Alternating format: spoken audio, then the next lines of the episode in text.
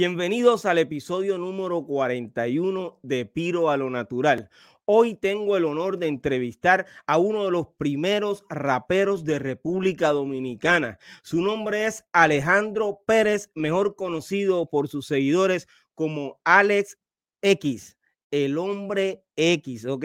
Acompáñame en esta conversación para conocer más sobre la historia del rap dominicano, la influencia y visión de la cultura hip hop en República Dominicana. Recuerda visitar pirojm.com y compartir nuestro contenido. Vamos a recibir a la leyenda del rap dominicano, Alex X. El hombre X. Muy buenas tardes. Muchísimas gracias por tu invitación a tu prestigioso programa que gracias. para mí número uno, ya que trata de, los comienzos no solamente de tu país, sino de Latinoamérica completamente. Eh, hablando de hip hop, es y cultura.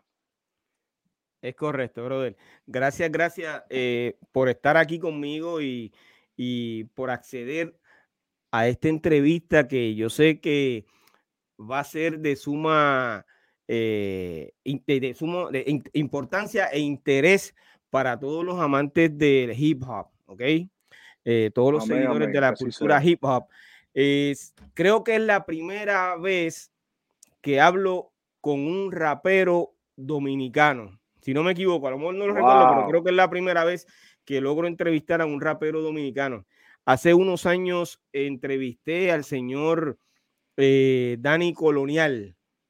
Ok, ok, el primer activista de el primero o el, segundo activista viene siendo el segundo porque eh, hubo una persona que hizo un party de rap, pero luego los parties de hip hop se hacían en, Dani Colonial, en Nación Hip Hop. Wow. Eh, todavía está activo y abierto ese lugar, ¿verdad? Claro, claro, ahí es que los Big Boys eh, viven ensayando, hacen eventos, actividades, se mantiene activo siempre. siempre está con la juventud. Excelente, excelente. Lo felicitamos y lo saludo eh, desde aquí, desde Puerto Rico, al señor Dani Colonial, una leyenda del rap dominicano. Eh, Así es. Bueno, yo te voy a, llamar Alex eh, X, ¿está bien? Yo sé que tienes varios eh, nombres artísticos como Alex X, Alex X, eh, Alex la película, ¿verdad?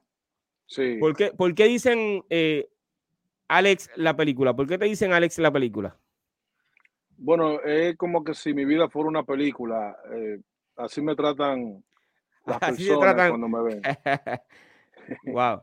Eh, pero tiene que estar pasando algo para que eh, digan que tu vida es una película. ¿Qué está pasando?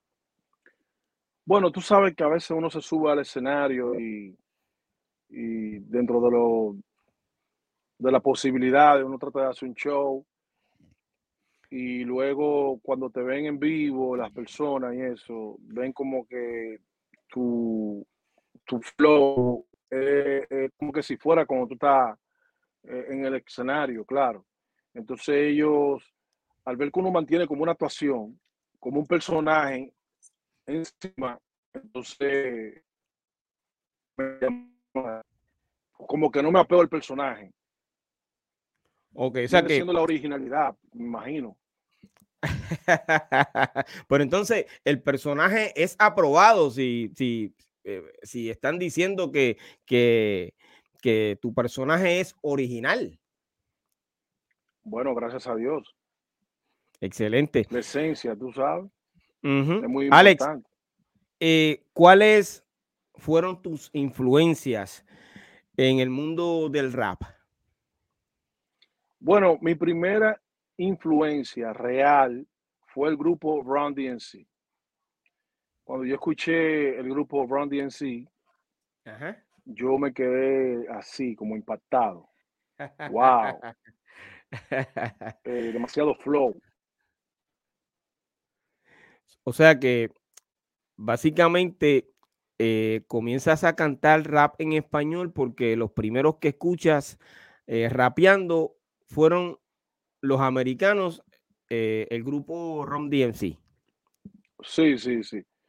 Okay, Porque nunca tú sabes que uno había escuchado África Bambata y esas cosas, pero no, eh, era más como baile y uno realmente no, no me había, llegado como esa motivación, ¿tú entiendes? Y cuando vi Walk, Walk This Way, no sé si así es que se, se dice en inglés, vi el video con Aaron Smith, ¿no? Y vi eso, yo me quedé como, wow, como me quedé estupefacto. eh, fue algo como impactante al ver esa, como, eh, ¿cómo te explico? Es un video, Ajá. tanta, tanto poder, se podría decir así. eh, eh, para mí fue algo fuera de serie. Wow. El flow de ese video y de la manera que, que actuaban eh, cada uno de los personajes. Yo me quedé wow, pero y entonces el flow que yo tenía, algo muy diferente, los sombreros, los Kengos, los, los, Adidas. No, no, no, no, eso está fuera, eso, eso, eso me inspiró y ahí para allá yo empecé fue como a improvisar, a, a pegar cositas, a pegar cositas así. Y entonces cuando me reunía con los panas, nos poníamos a tripear, pero a lo primero era, era el baile, el boogie, el break, pero ahí fue que la vaina, tú sabes. Ahí Ahí fue que la- comenzaste. ¿Por en qué año fue que tú comenzaste a escuchar a Rom DMC? Bueno, yo empecé a, a escuchar a, a Ron DMC fue más o menos como en el 86, 87. Y tú comenzaste en el rap en español en el año 1989. Eh, prácticamente oficialmente, porque nos dieron la oportunidad de concursar en un concurso que se llama Viva Rap 89, hecho por el, eh, en ese entonces, el locutor, que era el, el director de la emisora, el Super Frank. Pero ya desde antes, yo vengo bailando y vengo im- improvisando.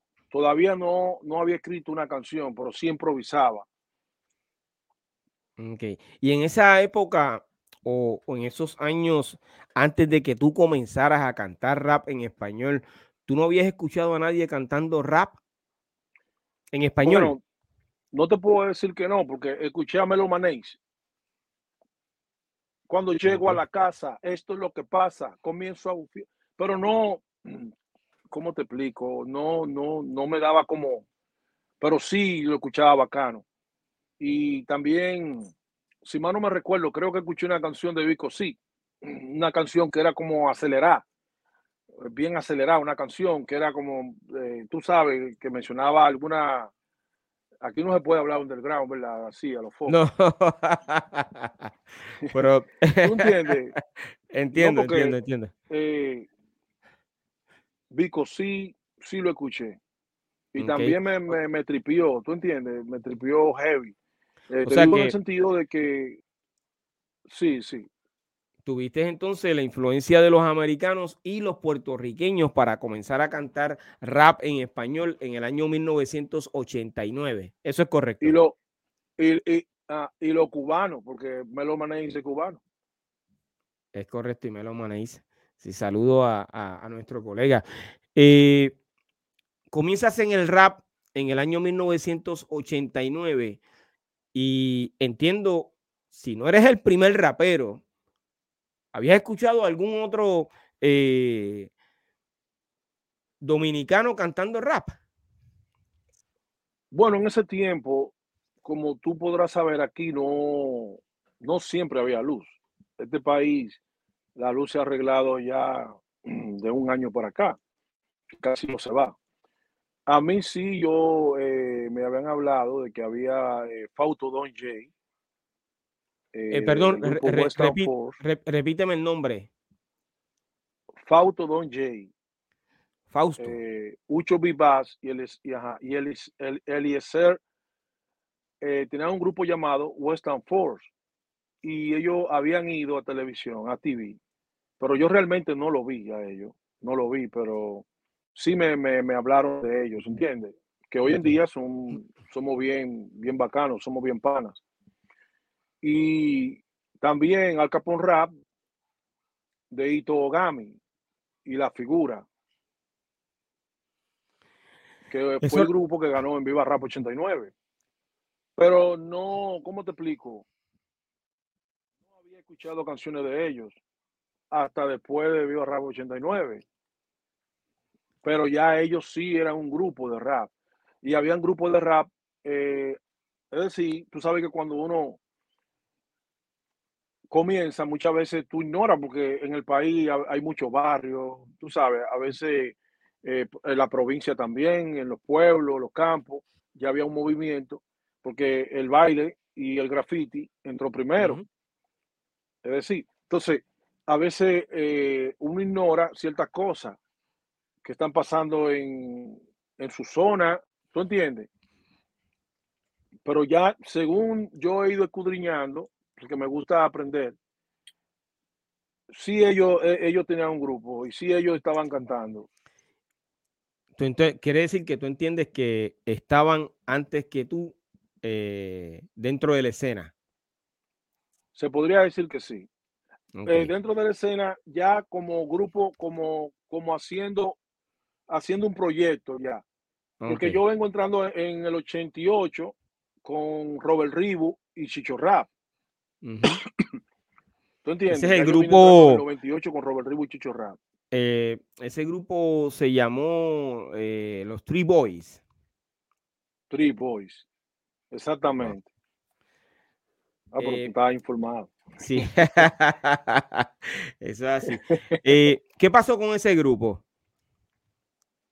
Bueno, de ahí Robert Ribu eh, tuvo que, emigrar a los Estados Unidos y Chicho yo creo que se fue para Canadá, algo así. Y, y luego como eh, Mariano, porque nosotros fuimos finalistas de como ciento y pico de grupos, sacaron 16 wow. en las finales de Viva Rap 89. Yo en ese tiempo meto a Mariano para que haga un beatbox. Él era bien, bien diestro en cuanto a eso. Y ya que los muchachos se van, luego nos quedamos Mario y yo y formamos el grupo Boogie Dan Rap, de donde sale Sandy, el de, Sandy Papo, que Dios lo tenga en gloria. Eso es así, que en paz descanse. Sí. Entonces, eh, de ahí hemos venido trabajando. Luego de Boogie Dan Rap, tenemos un pequeño inconveniente nos quedamos 3 y 3 en el grupo, una presentación que, teníamos el sábado de Corporán y querían que cantemos el disco de Vico Sí, es aquí mi presencia. El disco que, muere la, esposa de él, es decir, en la historia del, tema, claro. Eh, querían que cantemos ese disco en vivo. Entonces nosotros teníamos canciones propias. Yo como que a mí no me gustaba porque teníamos canciones propias. Ya habían oído el Canal 13 y nos pusieron a cantar ese tema. Eh, la producción del programa nos preguntaron que si no sabíamos el tema. Claro, no lo sabíamos. Y entonces lo cantamos normal. Entonces cuando fuimos a Sábado Corporán, nos querían hacer lo mismo y a mí no me... No, no, no faltándole el respeto a Vico, sí, claro que no. Al contrario, no le quería faltar el, el respeto a Vico, sí eh, yo lo que quería era que cantemos las canciones de nosotros para, para, que las personas vieran que nosotros también tenemos canciones y teníamos bailarines haciendo coreografía. Y, y entonces yo no entré en eso y nos quedamos tres y tres.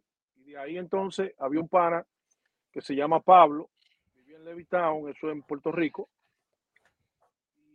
Levittown, ¿verdad? No sé si, Levittown. Es correcto. Y, entonces ya él me había chequeado, había visto mi forma. Porque en ese tiempo yo tenía una forma media, uh, tú sabes, como de que va, va. Entonces él como que le, gustaba eso. Y había hablado con uno de los muchachos del grupo que se llama eh, DJ One hoy en día, que, fue eh, prácticamente el fundador, de, uno de los fundadores de Charlie Family, que después se quedó a la cabeza de Charlie Family, luego que yo salgo de Charlie Family y me dice, mira, el pana mío te ha quedado, se ha quedado observándote X, le gustaría hacer una, una, vaina contigo y con nosotros, ¿qué hacemos? Digo, no, llámalo, vamos para allá. Entonces ahí, ahí formamos el grupo Intocables. Luego de ahí, él se va a Puerto Rico, hacemos varias presentaciones en el país. Con Cuquín hacemos el debut, un programa del Canal 7, un comediante muy famoso, uno de los mejores de aquí, se podría decir, eh, Cuquín Victoria. Hacemos con Cuquín, cuando esos estaban usando la camisa de bola,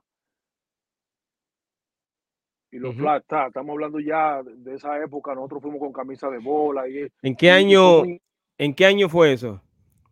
Eso fue como en, el 90, si mal no recuerdo, en el 90. En, en, los años, bueno, en el año 1990. pelado, Pero entonces yo te voy a hacer una pregunta. Eh, comienzas en el año 1989, ¿lograste grabar profesionalmente? Bueno, fue un jingle porque tú sabes que yo tenía, en ese tiempo, dime, nosotros no teníamos, no teníamos la capacidad para, es decir, no teníamos el dinero. Tú sabes muy bien que aunque la familia, vamos a poner, eh, parte de la familia tuviera dos o tres pesos, pero no lo iba a invertir en esa música haciendo... Eh, ellos, ellos tenían como, como cultura merengue, salsa, bachata. Eh, ¿Tú entiendes? Esa era la cultura de RD eh, en cuanto a la música. Y estos muchachos con esta pedada loquísima, raya en la ceja, ¿tú entiendes? Esta ropa ancha y estas cosas. Pues, estos muchachos están locos, ¿eh? ¿entiendes? La familia de uno yendo eh, baladas. Digo, esos temas que son, tú sabes, realmente tienen una letra fuera, fuera, de tiempo y los, sus intérpretes son bacanos, pero ¿Eh? Ajá. Sí, quiere decir que para ustedes fue bien difícil convencer a, la población de que el rap eh, había llegado a, República Dominicana para quedarse. hermano, eh, ¿cómo te explico? Nosotros dejamos el pellejo en la calle. Nosotros, eh, tú sabes que uno andaba con un cartón en el hombro eh, ropa ancha y vaina, y, la gente pensaba que uno era un delincuente. La policía cuando veía a uno le, lo acarreaba. Si tú tenías un, arete, una vaina, oye, casi te lo jalaban, era para que, tú sabes, para que se te, se te fuera con todo. No dije que te lo jalaban para quitarte la arete, no era como para mocharte la oreja con todo. Eh, te daban galletas. Yo, yo caía preso, hermano, de jueves a martes. Me, trancaban los jueves me soltaban. Enredada. Nada más de verme de lejos, me tiraban las esposas. Póntela tú mismo. Sin uno hacer cosas, tú sabes, claro, negativas. Nada más por tú andar con una ropa ancha y tener ese flow, eh, una pelada, tú sabes, el face, bien. Y a veces el, el flata bajito, con una raya aquí, con la rayita, con la, con la, con la, con la media luna aquí, adelante o en un ladito. Ya, ya tú eres el delincuente más grande del mundo. Imagínate tú, ¿qué policía en ese entonces eh, vestía así o tenía ese tipo de, cultura o sabía que, venía una cultura arrasando en el mundo llamada hip? Se puede decir que nosotros nacimos, fue como en esa época donde iba a haber un cambio en la sociedad, iba a haber un cambio en la juventud, porque ya los abuelos de, nosotros y, los padres de nosotros nacieron en la, en la, en la era análoga. Claro que nacimos medio, medio análogo, pero ahí mismo vino, vino lo digital. Eh, y, y, lo que oían, tú sabes, eran canciones como Los Ángeles Negros, Camilo Sesto, y, y, etcétera, etcétera, etcétera. ¿Tú entiendes? Y de repente viene esta cultura. ¿eh? Entiendo, entiendo, entiendo. Y, y, oyendo merengue, Fernando Villalona, eh, el difunto Johnny Ventura, ¿tú entiendes? Y, y Cheche Abreu, y José, Joseito Mateo, y, de buena primera eh, viene, viene eh, esto con este, e, esta música con un boom, prácticamente molestaba los oídos, tú sabes, ese, ese bass y, y este estilo de ropa, ¿entiendes? Tan jovial y tan extraña. Es decir, para ellos, ellos usaban era unos pantalones con, un filo mortal y una campanota así. Luego ya los pantalones que usaban los hip eran más, tú sabes, bajaban más, más baggy, más, más rectos, no eran tan, tan guau. Y, la ropa le, siempre le, daba, le dieron un estilo muy diferente a, todo lo que se estaba usando en esa época. para ellos era algo como un cambio muy, muy fuerte, es decir, muy, muy, como, como, y estos muchachos eh, son delincuentes, eh. tú sabes, no, no, la, la, familia de uno estaba moca porque están usando drogas, se están arrebatando, eh. Alex, eh, ¿cuál tú crees que ha sido tu mayor aportación al rap dominicano? Bueno, yo fui, dentro de lo que cabe, yo he sido uno de los que ha tenido más grupos de rap, el cual, el cual he, sacado de las calles a muchísimos jóvenes que bailaban en ese momento y no tenían la mente de cómo llegar a televisión o tener un grupo organizado. Eh, entiéndase, yo prácticamente vengo de Three Boys, Boogie Dan Ra, Intocables, eh, Zona de Fuego, El Círculo de la Muerte. Eh, después me quedo solo, Alex, ah, me decían Paco Montana. Eh, luego formamos el, grupo Tribu Rebelde, mi amigo Euriusi, un saludo para él, está viviendo en los Estados Unidos y está activo en su carrera. Mi hermano y mi amigo, de, de todo, de, prácticamente desde 1992 venimos ahí, ya tú sabes. Entonces, eh, cuando en ese tiempo formamos Boogie Dan Rap, eso fue un fenómeno, fue fuera, fue fuera de, no sé ni cómo decirte. Bueno, entonces nosotros ahí hicimos el primer video de hip hop, de rap en Santo Domingo, que fue haciendo bulla. Ese uno de los, creo yo, luego que hicimos el primer video, hicimos la primera canción, la cual todo el mundo entendió de que el hip hop iba a ser, o, eh, es decir, a nivel, a nivel de, dominicana, claro, y en español, iba a ser eh, eh, como que fue algo como que el que era merenguero, el que era salsero y el que estaba trabajando en eso, cuando escucharon cuatro contra el mundo, tribu rebelde, cuatro contra el mundo. No, espérate. Aquí se, se separan las aguas. Entonces, luego grabo, luego grabo, eh, luego de grabar en Viva Ramp 89, luego lo metemos, lo meten en un proyecto de Meren House, en un, en un grupo que se llamaba Código 5. Y Alex, Alex, permíteme, permíteme interrumpirte. Eh, el audio eh, se te está yendo el audio. No sé si fue porque te tocaste los audífonos, pero se te está yendo el audio. Esto se descargó. Ah, ok, pues está bien. Pues entonces, eh, si tienes problemas con los audífonos, pues quítatelo. Sigues, sigues hablando por, por el. Ok, pero no se, está escuchando ahí porque me puse el otro. Ok, va que se, se, regular. Se va, se va, viene.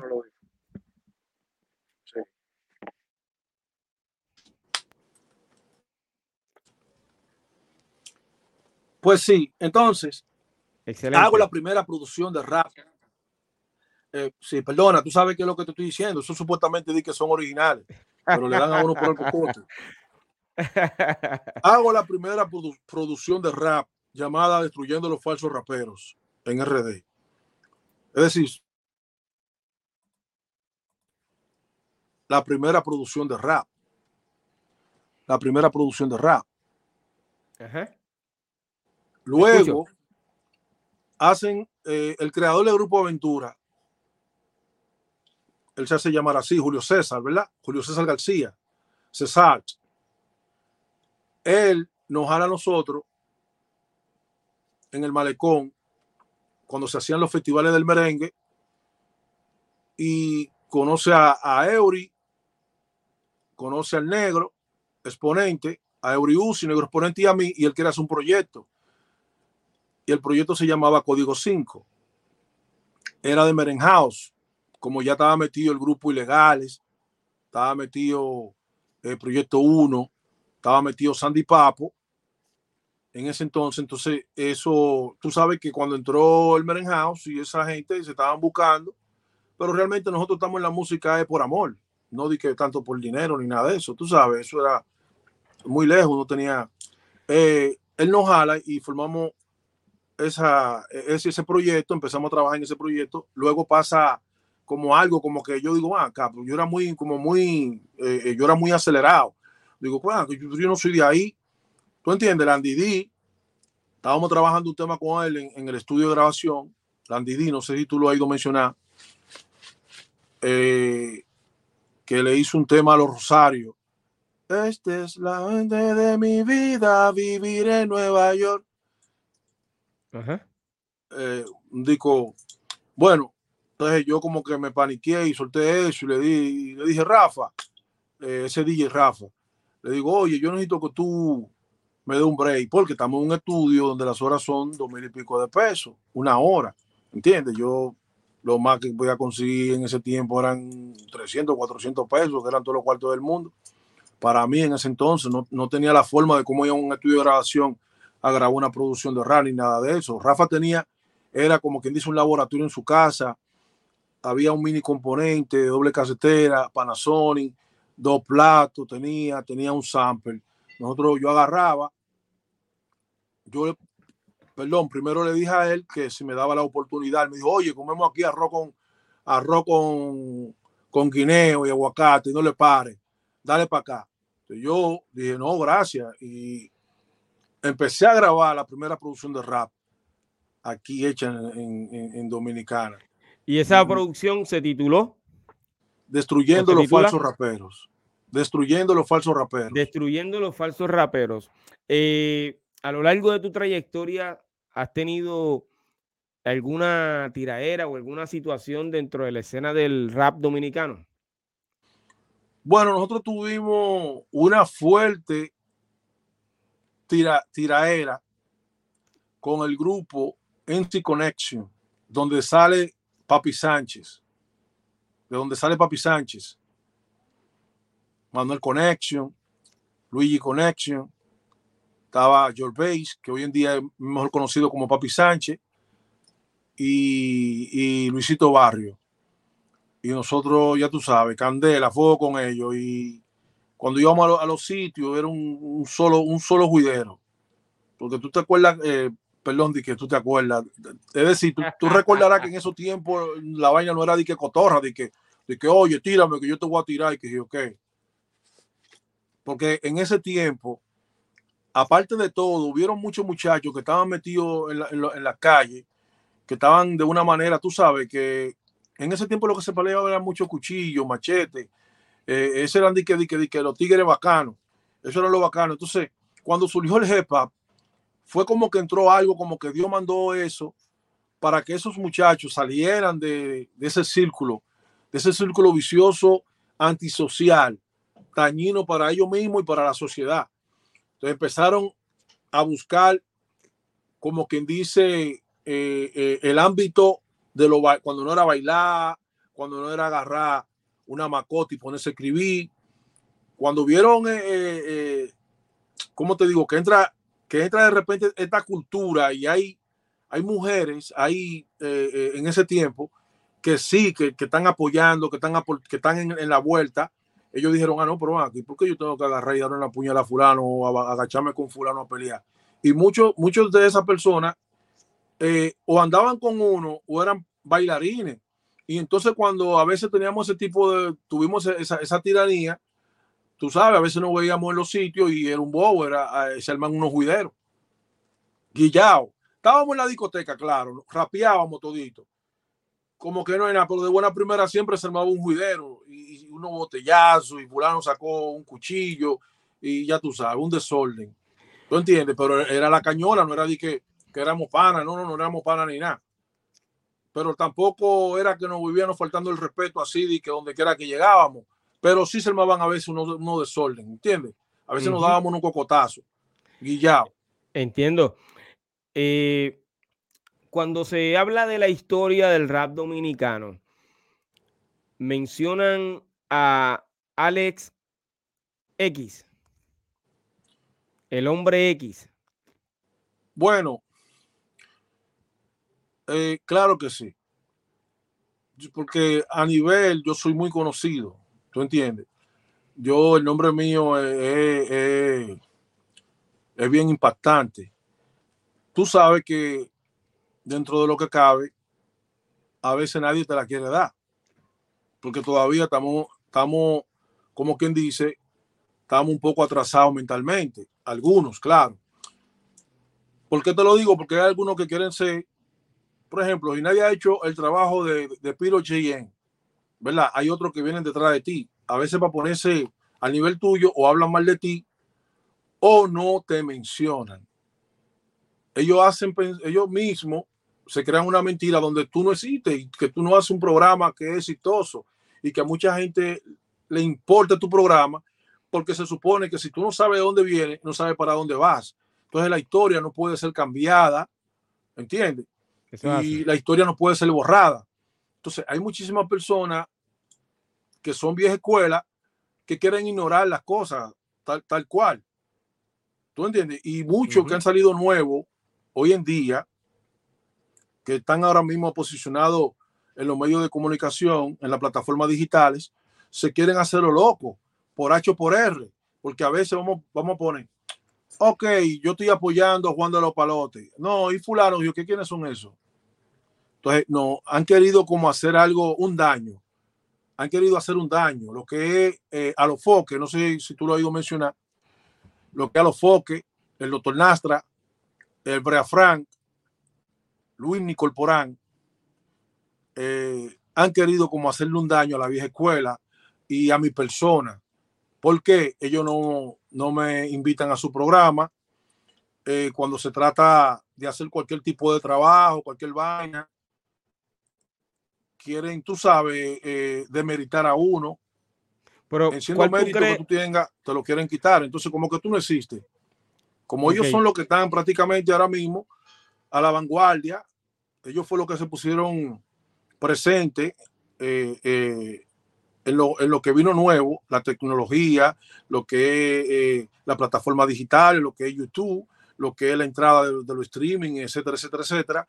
Entonces ellos ahora están apoyando nada más un corito, un corito que es prácticamente lo que ellos dicen que son el rap dominicano pues tú sabes que lápiz consciente, ¿verdad? Que para mí es una, una de las personas clave en lo que que se expanda el rap, el rap en Latinoamérica completamente. Pero Lápiz sale prácticamente en esa batuta, aunque él viene de antes, pero sale en el 2005, como quien dice, eh, atacando. Atacando. Entonces, ellos quieren vender como que el lápiz es la vieja escuela del país que Tosi Crow, mi amigo Tosi Crow, mi pana Tosi Crow, es la vieja escuela del país. Que Joa, el Super en sí, es la vieja escuela del país.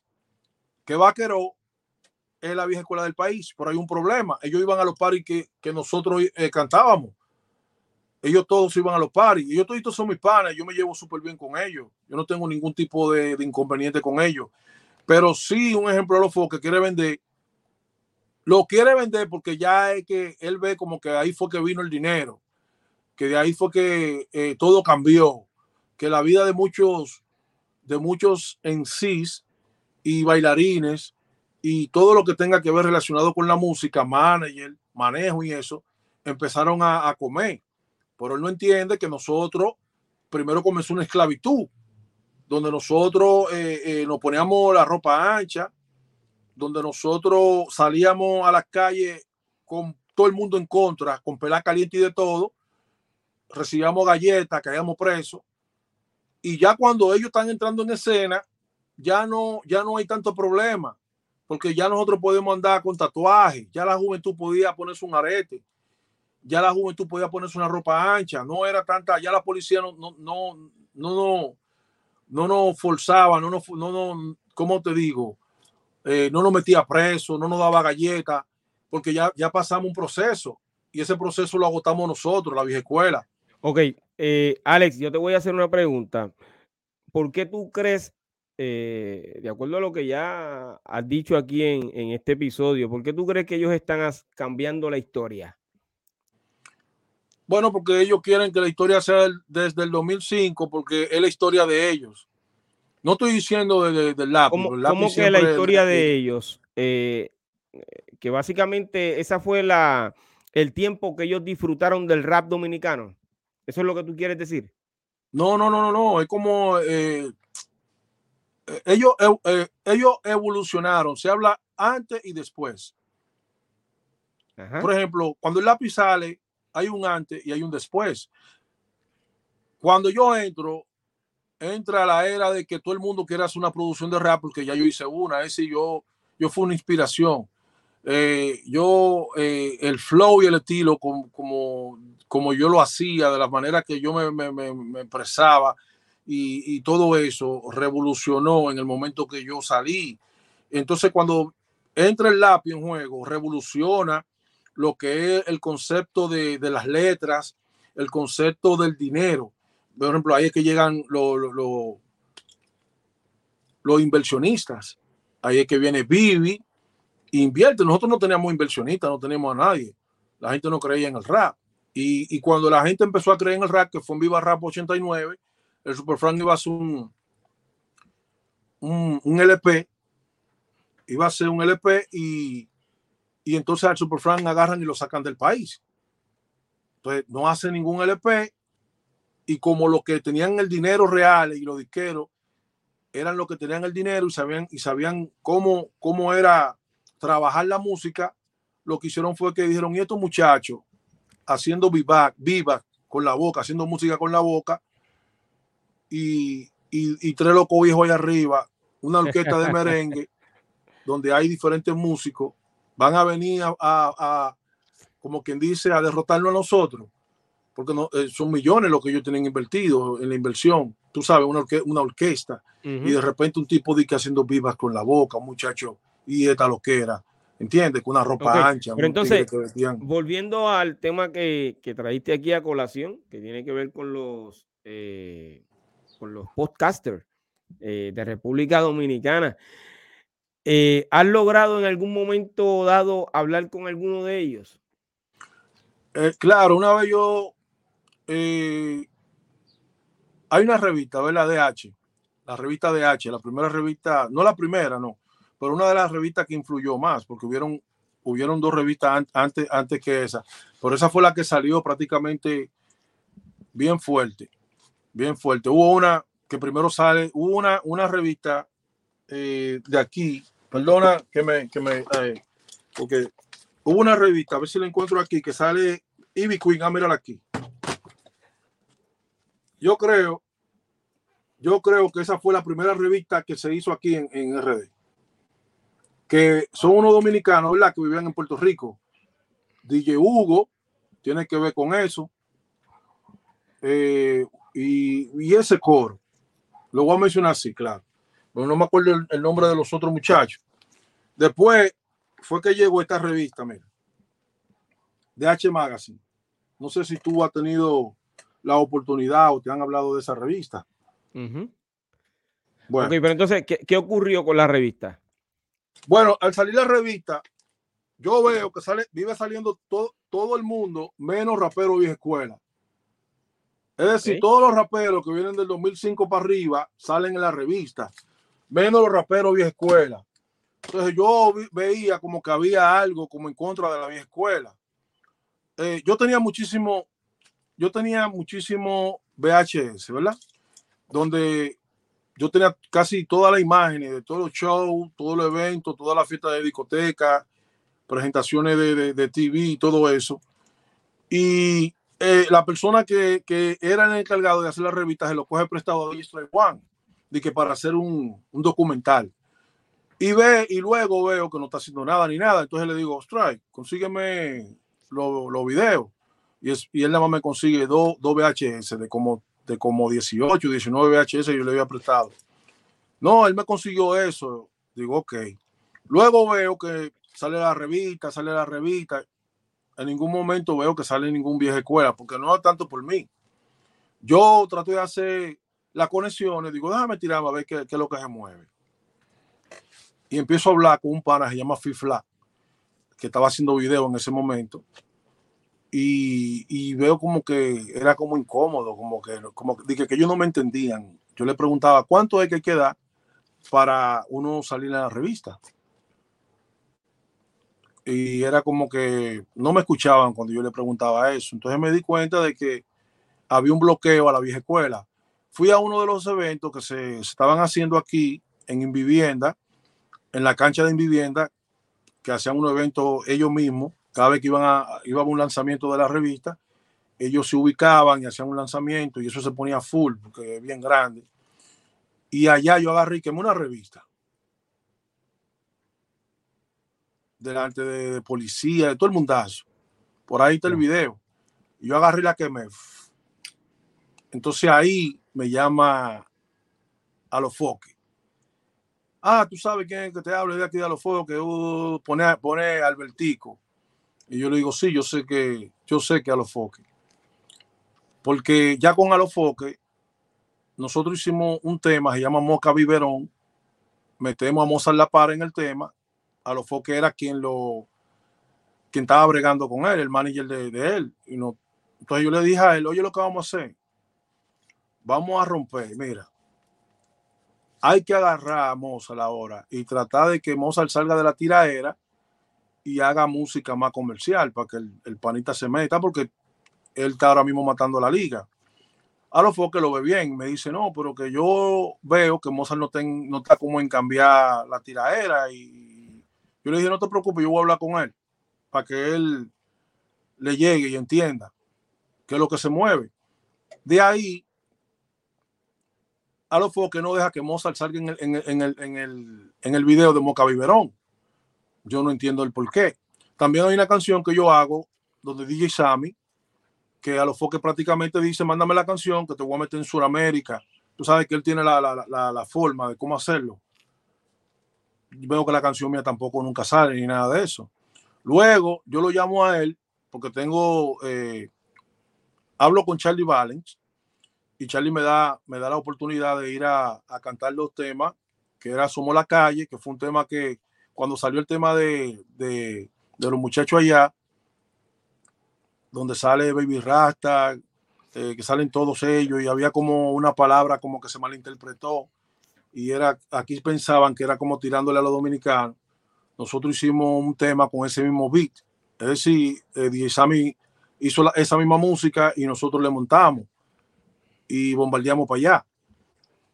Entonces, yo hablo con, con Charlie para hacer esos dos temas, Moca Biberón y Somos la Calle. Charlie dice que sí, yo llamo luego, hablo con, con Alofoque, y Alofoque me dice, ay, sí, eso está cuadrado, ya, tranquilo. Mozart y sus invitados. Como yo lo que quería era en otra, Ok, para, para poder entender, en otras palabras, tú tenías negocio con este caballero. No era negocio prácticamente como de que, ah, sí, se firmó un papel y eso, ¿tú entiendes? Pero era como una buena vibra. Había un acuerdo eh, verbal una buena vibra, una buena vibra. Excelente. ¿Tú entiendes? Entonces, de repente... lo, que tú, tu intención para, para poder este, eh, resumir todo lo que eh, ocurrió con, con este caballero, tu intención nunca se logró, que es que se hable de la vieja escuela del rap dominicano, de República Dominicana. Eso nunca se logró hasta el día de hoy o ya comenzaron a hablar de esos exponentes de, la, de los años 80 y 90? No es que no, él, eh, hay personas que él, ha entrevistado que sí han hablado, como Charlie Valens, eh, él entrevistó a Ito Gami, él me entrevistó a mí porque él me llamó la belleza de la revista, pero tú sabes que uno más o menos ve la actitud y lo que otras personas a veces te dicen, ah, fulano no quiere saber de tal y tal. Entonces usan a uno prácticamente como un condón. Te usan para, por ejemplo, el rating que tú tienes o los seguidores que tú tienes. Tú, tú sabes, eh, como quien dice, tú le dices al mundo, mira, este programa existe. Y luego entonces te, tratan como una basura. ¿Tú entiendes? O sea que cuando... Eh, quiere decir que este caballero eh, se posicionó gracias a ti, a tu ayuda no tanto a mi ayuda, no, no, porque tú sabes que eh, esto conlleva inversión, ¿tú me entiendes? Pero yo se podría decir que tú sabes que sea como sea, uno pone un granito de arena en cuanto a lo que es, eh, si te solicitan por una entrevista o, o cualquier tipo, por ejemplo, de lo que tú tengas a tu alcance, claro, eh, tú no tienes ningún tipo de inconveniente porque tú no tienes esa maldad. Como quien dice, ah, no, fulano que quiere salir, no, hay que bloquearlo por todos lados. Ese tipo que no salga, déjame llamar a fulano, por si lo llama que lo va a entrevistar, montarle una pila y que sé yo qué. ¿Tú entiendes? No sé cómo expresarme. Ok, sí, no, yo te, yo, yo te estoy entendiendo y yo sé que nuestros seguidores te están entendiendo y, y más tus seguidores de República Dominicana. Eh, en algún momento dado, eh, ¿has hablado sobre esta situación en, en algún otro podcast? Bueno, en Ecurbano se habló algo, pero no, no así como yo lo estoy expresando, no, no, no fue de esa forma. ¿Y cuál fue la reacción de este caballero cuando vio ese episodio? No, porque tú sabes que hace, él, él fue donde DJ Topo y agarró y dijo que como que Ale X va a seguir. Eh, ya Ale X debe tener nieto y esto y lo otro y bururum. Pero él fue que me tiró primero, claro, oíste. No fue que yo le tiré primero. Él, luego de lo que estamos, de lo que yo te estoy diciendo, nosotros, por ejemplo, salimos en el canal 33. Yo sé que se ve en Puerto Rico, no sé cuál es el dial de cómo se ve allá. Y se ve en algunos países. Con Mozart. Mozart viene siendo nueva escuela, ¿verdad? En el sentido de lo que nos estábamos presentando ahí. JB9 es nueva escuela también. Entonces, cuando nosotros salimos, salimos Itogami, JB9, Mozart, Sandel Araña y yo. Ah, Sandel Araña también en nueva escuela. Es tan impactante yo agarro y me pongo una máscara como, como un pitbull, una vaina, una, una, una vaina. Entonces Togami dice agarrándome. Y, y yo digo un bozal, un, un bozal aquí la, y, y, una, una cadena. Y Ogami agarrándome, yo saliendo y que como un pitbull, una vaina. Eso como que eso se fue abajo. Entonces lo subieron a una cuanta página. Cuando eso, la página era que estaban reinando. O sea que él tenía su página de los que ven una cuanta páginas, sabor urbano, esto y esto, aquello, lo otro y cuando subieron eso, hubieron como un millón de comentarios. De una vez, o la vieja escuela, con la nueva, qué bien, qué esto, qué aquello. Y también en view, como en una hora había, ya tú sabes, había casi un millón de views y, la gente hablando y esto y lo otro. Y de repente, ¡bum! tumban, tumban el, el, el video, lo tumbaron. Tumbaron todo. Yo digo, oh, ¿y qué fue?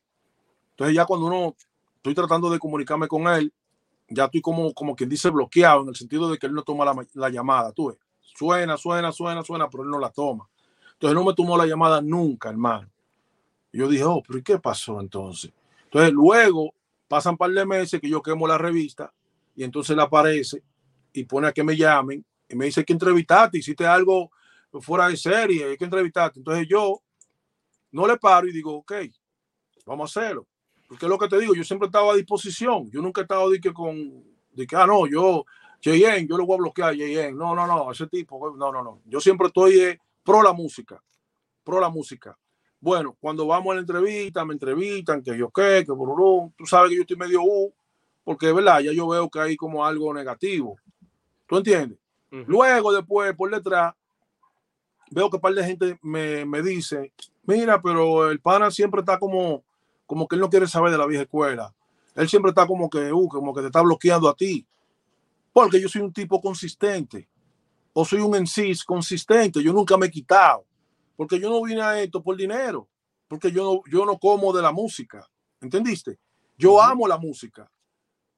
Y, y él todo el tiempo, siempre hay personas que a veces él, él eh, eh, eh, entrevista o lo que sea, hace ciertos comentarios, lo que sea, o me dicen a mí, pero que yo veo que él no me, para nada de lo de él, entonces sí hay algo, tú ves. O sea, Luego, que tú entiendes que existe una animosidad, hay algo personal contigo dentro, con este grupo de, de, de, de podcaster. Hay un bloqueo, porque Brea Frank me, me, envía un amigo, no voy, a, no voy a mencionar el nombre, yo estoy trabajando un tema, un tema comercial, un, un dembow, pero, pero bonito y, y de amor. Quiero que esté conmigo, mi reina, para siempre. Entonces, lo, lo pautamos. Yo en ese momento me entra una persona a invertirme, González Music. Eh, entonces vamos a una cuanta emisora y pautamos el tema. Luego vamos a la, emisora que, del Canal 5, que es Mortal, y allá me topo con un amigo mío que ya había, había habíamos trabajado algunas cosas y me dice, ok, ven para que hable con, con Brea Frank. Cuando me pone a hablar, con Brea Frank, yo le paso el tema. ¿Tú me entiendes? Y le digo, ¿qué es lo que? Me dice, ah, no, déjame escucharlo, el tema. Mira, este es mi número, llámame, que yo qué. Digo, ah, ok, no hay problema. Oh, pues yo me harté de llamar a los panas y el pana nunca me cogió la llamada, ni mucho menos, ni nada. Nunca me, tomó la llamada, porque yo estoy claro, vamos a poner que en una emisora siempre hay una persona que está encargado de pautar los temas.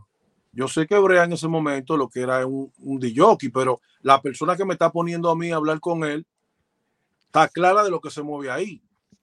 ¿Tú entiendes? Tú sabes que la payola se paga.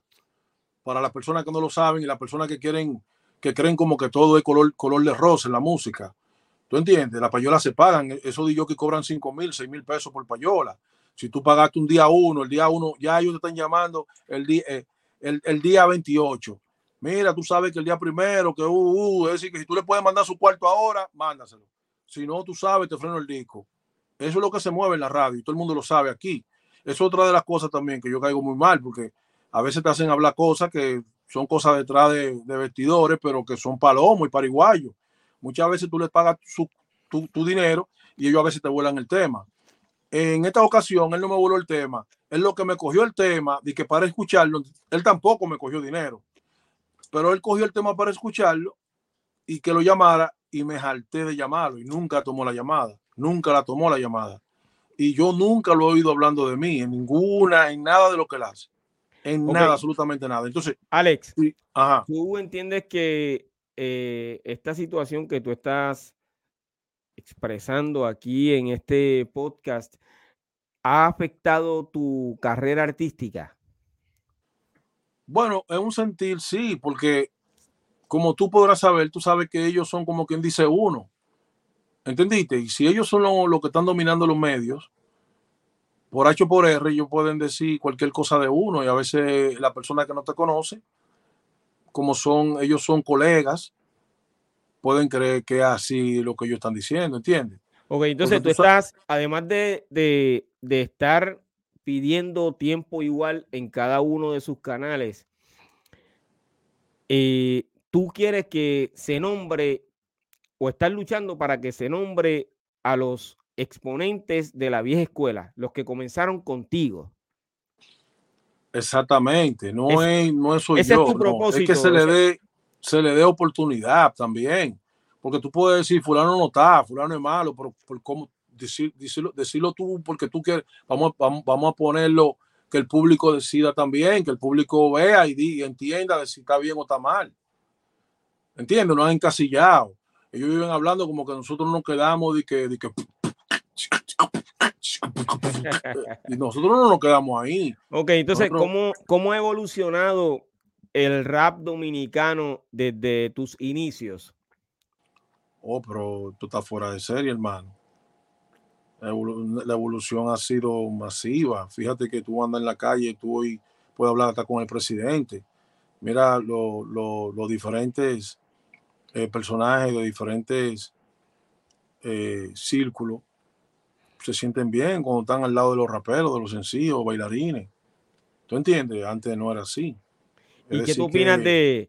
Ha crecido esto bastante. ¿Y qué tú opinas de de esos exponentes de la nueva generación están representando eh, correctamente el rap dominicano?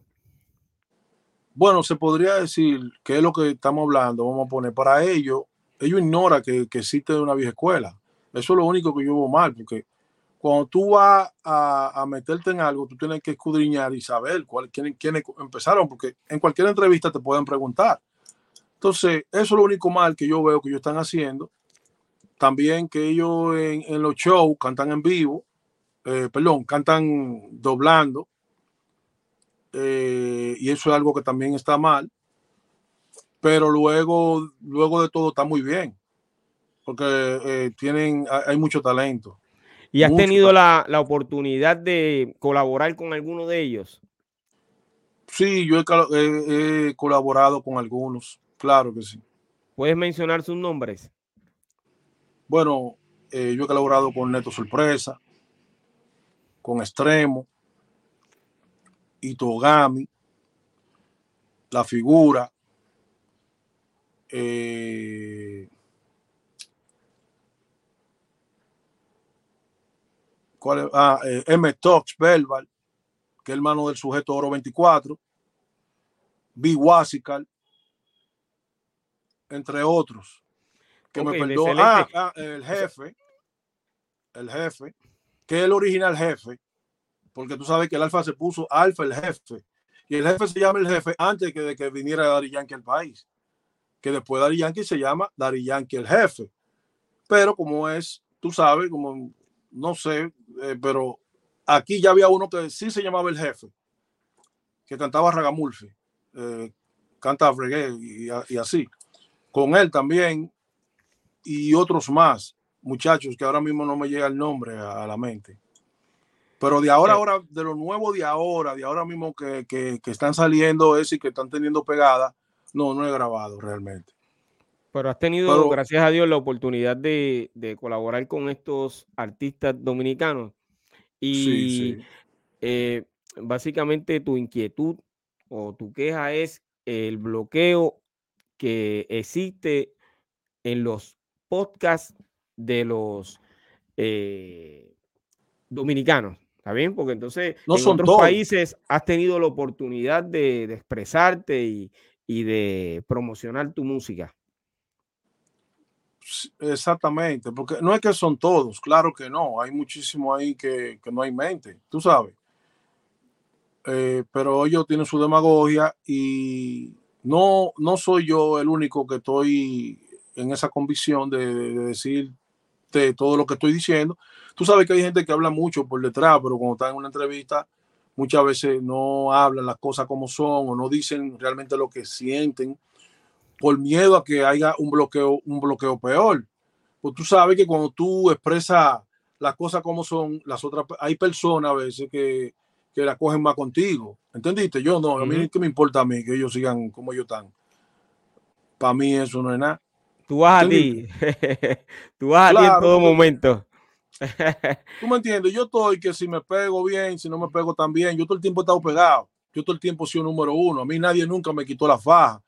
Mira, cuando tú me mencionaste la, la, la, tiraera, había muchísima gente aquí que me querían tirar. Yo, te, yo prácticamente te mencioné fue la tiraera más, más legendaria y más bonita y más bacana que hubo. Luego vino el grupo, luego de eso vino el grupo eh, Campamento Revolucionario y también se cogió con tirarme a mí y a toda la gente de la Charlie. Ellos tenían una guerra, pero que era una guerra, imagínate tú, una guerra como de Goliat y, el que mató a Goliat nosotros somos los que matamos a Goliat todo el tiempo. Nos vemos chiquitos, pero al final del día ya tú sabes, somos, estamos bendecidos por Dios. ¿Entiendes?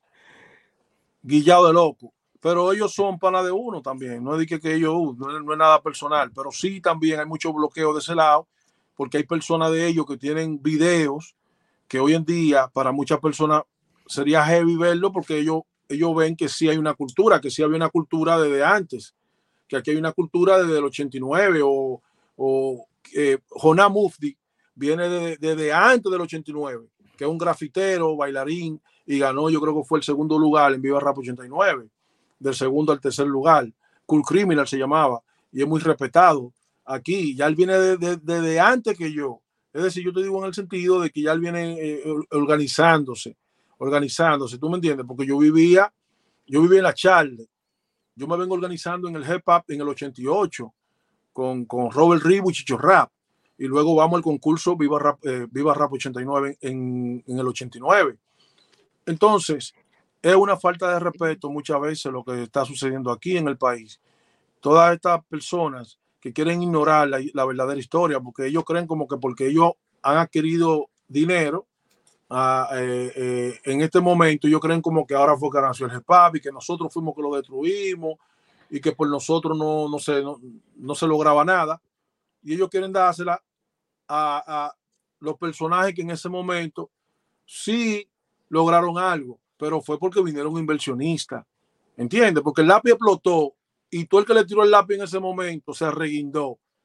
Y todo el que podía, vamos a poner, aportar dinero a su carrera, pues tú sabes que para ser variado, para hacer CDs, para hacer ciertas cosas, si tú no tienes el dinero y no tienes un inversionista atrás, no hay nada. Si tú no tienes un equipo de trabajo, es muy incómodo, muy difícil. Muchas veces tú haces una canción y, y tú estás ahorrando para tú poder lograr una canción. Y de luego que esa canción, tú tienes que tratar de también de ahorrar para hacer un video. Luego de hacer el video, hay que difundir el video y ahora dónde tú lo difundes. Si en ese tiempo no existía YouTube prácticamente, no existían redes sociales. En ese tiempo uno hacía un flyer, era con una hoja, una vaina, y uno le tiraba fotocopia y se lo daba a la gente para que supiera que había, que había una fiesta. ¿Tú entiendes? Es decir, que ellos llegaron fue en la era cómoda, en la era de la tecnología todo hecho prácticamente y, y con inversionistas, personas que sí sabían cómo mover un artista, ¿entiendes? Porque Vivi de Voz, cuando llega al país, él ya había trabajado, según yo sé, con algunos merengueros y, y algunos hasta boricua, él le había como invertido. Y, y, ya cuando le agarró el lápiz, ya tú sabes, el lápiz fue, el lápiz lo pusieron aquí por encima de Juan Luis Guerra, que mucho decir, ¿eh? Y, y el lápiz estaba a nivel popular, el nombre de él estaba ahí, ya tú sabes. Lo pusieron en una entrevista que le hicieron en el mejor programa de este país, eh, eh, que se hacía eh, en este país, o se hace, no sé, pero que Dios lo tenga en gloria, al personaje número uno.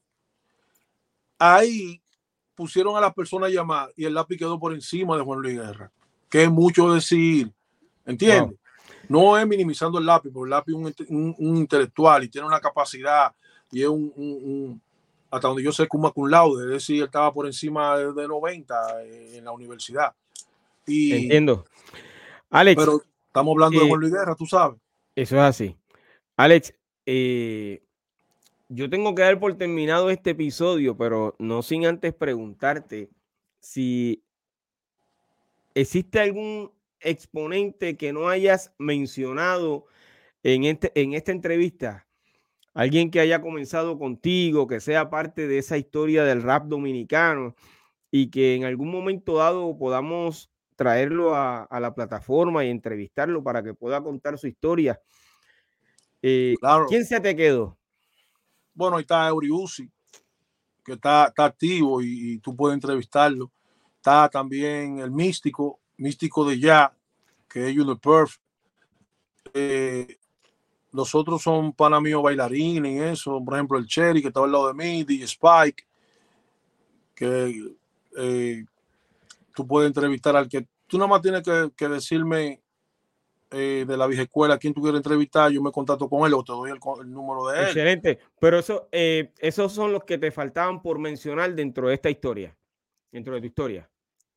No, no, no, no me faltaban por mencionarlo, yo te lo había mencionado. Ah, pero yo digo en el sentido, como tú me dices de la entrevista, claro. Ah, imagínate tú, ahora yo, ah, bueno, mira, Henry Forza Delta, Henry Forza Delta, eh, que es uno de los, de los primeros productores de aquí, de RD, a nivel de, de hip hop, rap, tú sabes, que también a todos esos comediantes que hoy en día están haciendo muchísimas películas y todo eso, el pana le, trabaja, le ha trabajado y trabaja. Y para mí sería como como algo bueno, como que entrevistaran a Henry Forza Delta. Excelente. Y gracias por la información. ¿Cuáles son tus planes futuros? Bueno, mi plan futuro es seguir trabajando cada día más y más y más. Estoy trabajando ahora mismo en Mamandini Record, eh, con la compañía Mamandini Record. Y ahora mismo tengo tres, tres temas en el estudio y tratar de ver si Dios no nos permite pegar uno y para que la gente pueda disfrutar de, de, lo, de la vieja escuela. Tú sabes que si se mete uno, por ahí no vamos todos. Eso es así. Eso es así. ¿Dónde pueden conseguirte los seguidores de este podcast? Bueno, me pueden conseguir ahí en Facebook, Alex y Alejandro Pérez Terrero y en YouTube, Alex la película. Wow, excelente. Yo te agradezco de todo corazón nuevamente que hayas estado aquí conmigo.